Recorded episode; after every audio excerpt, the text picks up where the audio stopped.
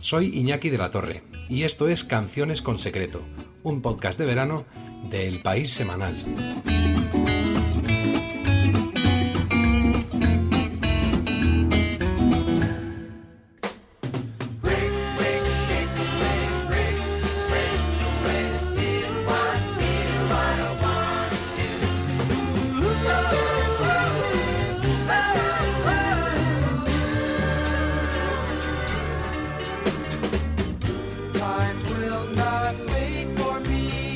La música o es sinestesia o no es nada. O logra lanzar una imagen o hurgar en un recuerdo en el cerebro o es solo sonido. Conseguirlo con una letra ya es difícil, pero con la melodía pasa ya al nivel de dificultad de la telepatía. Y el encanto de las canciones de los Beach Boys era precisamente ese.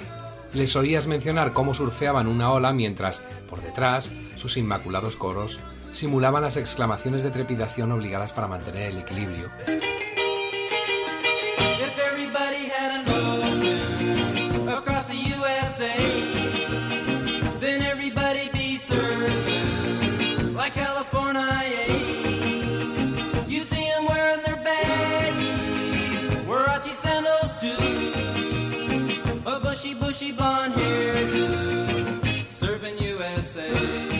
Si había que soñar con que todas las chicas fuesen California Girls, los chicos de Brian Wilson ideaban unos acordes y una instrumentación vaporosas que parecieran aturdir de felicidad los oídos del mismísimo arranque del tema.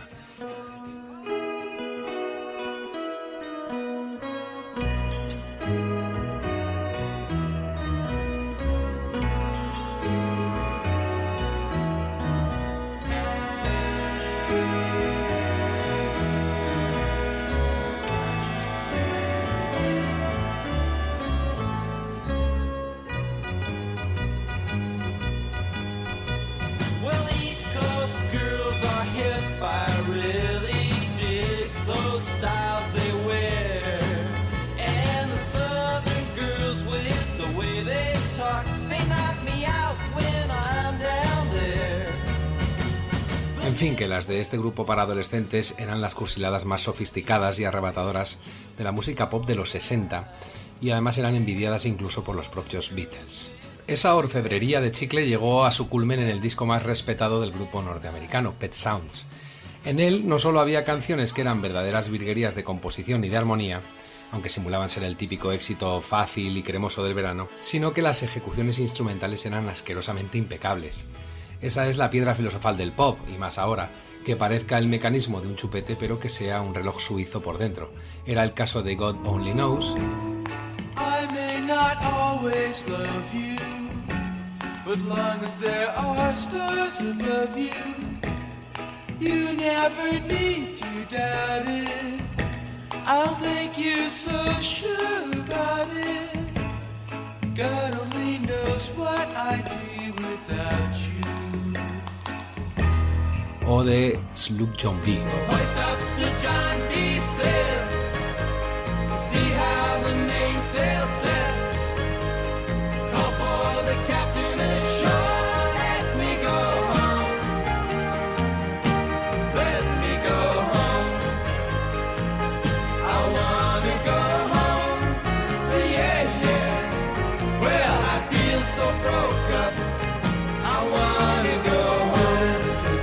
Pero quizá el tema más famoso en España de este tesoro fue Wouldn't It Be Nice, en la que un esplendoroso sonido de guitarra acústica de 12 cuerdas arranca la canción revoloteando como las mariposas del estómago de dos enamorados quinceañeros que se preguntan ¿No sería bonito si fuéramos mayores? Entonces no tendríamos que esperar tanto. Para disfrutar de su amor, se entiende.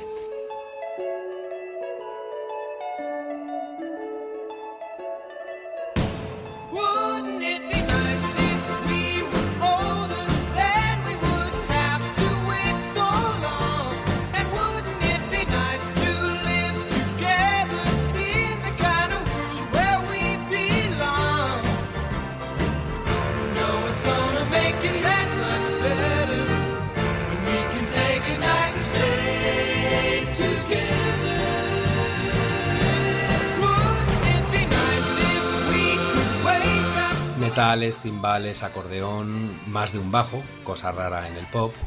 Si se compara ese lujo y esa perfección insultantes con la actuación del quinteto en el famoso Tammy Show, uno empieza a sospechar.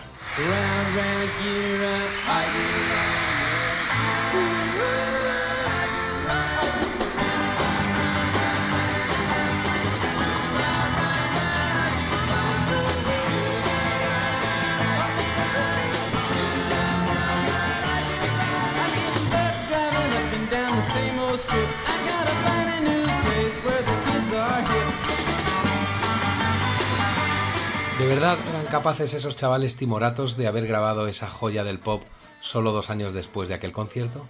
Sí y no. Sí, las voces y coros, pero no los instrumentos. Ninguno.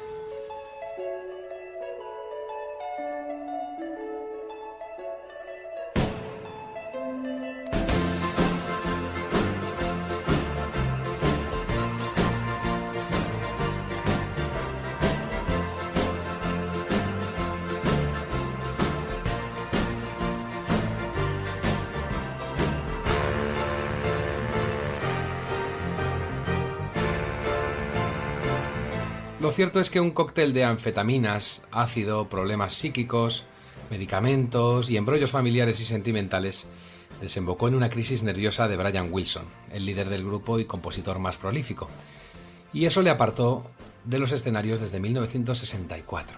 El resultado subsiguiente fue que él se quedaba en Los Ángeles componiendo y grabando con otros músicos profesionales, mientras el resto del quinteto salía de gira, también con músicos de apoyo. Así fue como el mayor de los tres hermanos comenzó a desarrollar toda la creatividad de la que era capaz, que era mucha, y toda la paranoia que le procuraban el ácido y las medicinas de su tratamiento psiquiátrico, que también era mucha.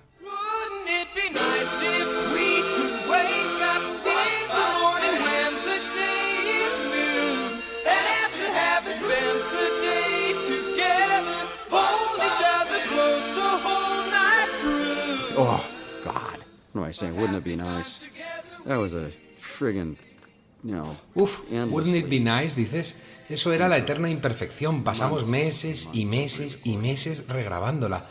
Contaba Al Jardine en un documental por el 50 aniversario del disco. Está perfecto, pero otra vez. Es lo que decía Brian después de cada toma.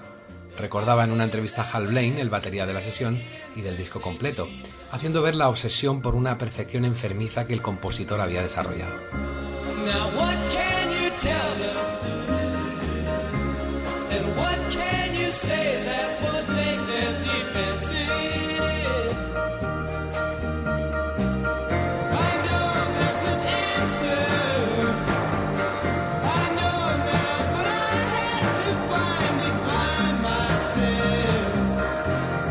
Pero lo asombroso estaba en que el disco sonaba a los Beach Boys. Era puro Beach Boys, aunque sin los Beach Boys el 80% del tiempo en el estudio. Porque los demás miembros eran llamados a grabar las voces en los interludios de las giras, cuando ya el acompañamiento instrumental estaba mucho más que grabado y arreglado. En realidad, el milagro lo obraba un grupo de músicos de estudio que lo mismo trabajaba para ellos que para Elvis Presley en A Little Less Conversation,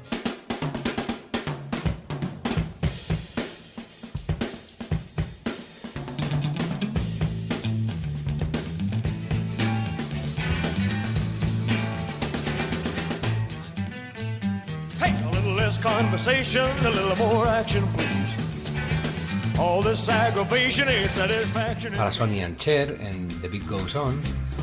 Drums keep pounding a rhythm to the brain. La da da da dee. La da da da da. Para The Mamas and the Papas o para el glorioso disco de Simon y Garfunkel The Sounds of Silence.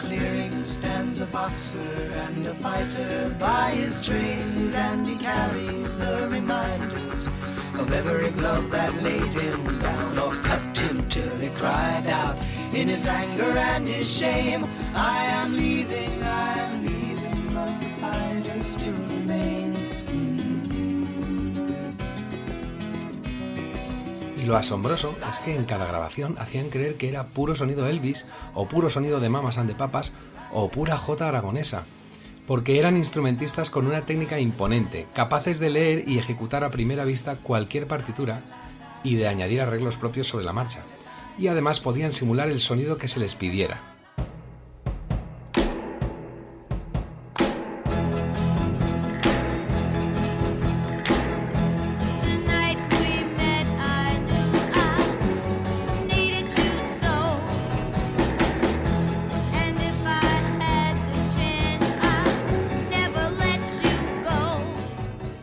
Uno de los guitarristas que estaba entre esa treintena aproximadamente de músicos de sesión que los diferentes estudios y productores contrataba para casi todo en los 60 y 70, se quejaba en el documental de Wrecking Crew de que estabas en los estudios Universal de 9 a 12, luego te ibas casi sin tiempo a Capitol Records, después grababas una publicidad a las 4, luego quizá otra cita a las 8 y después con los Beach Boys desde medianoche hasta las tantas. Y así cinco días a la semana. Tío, acabas quemado.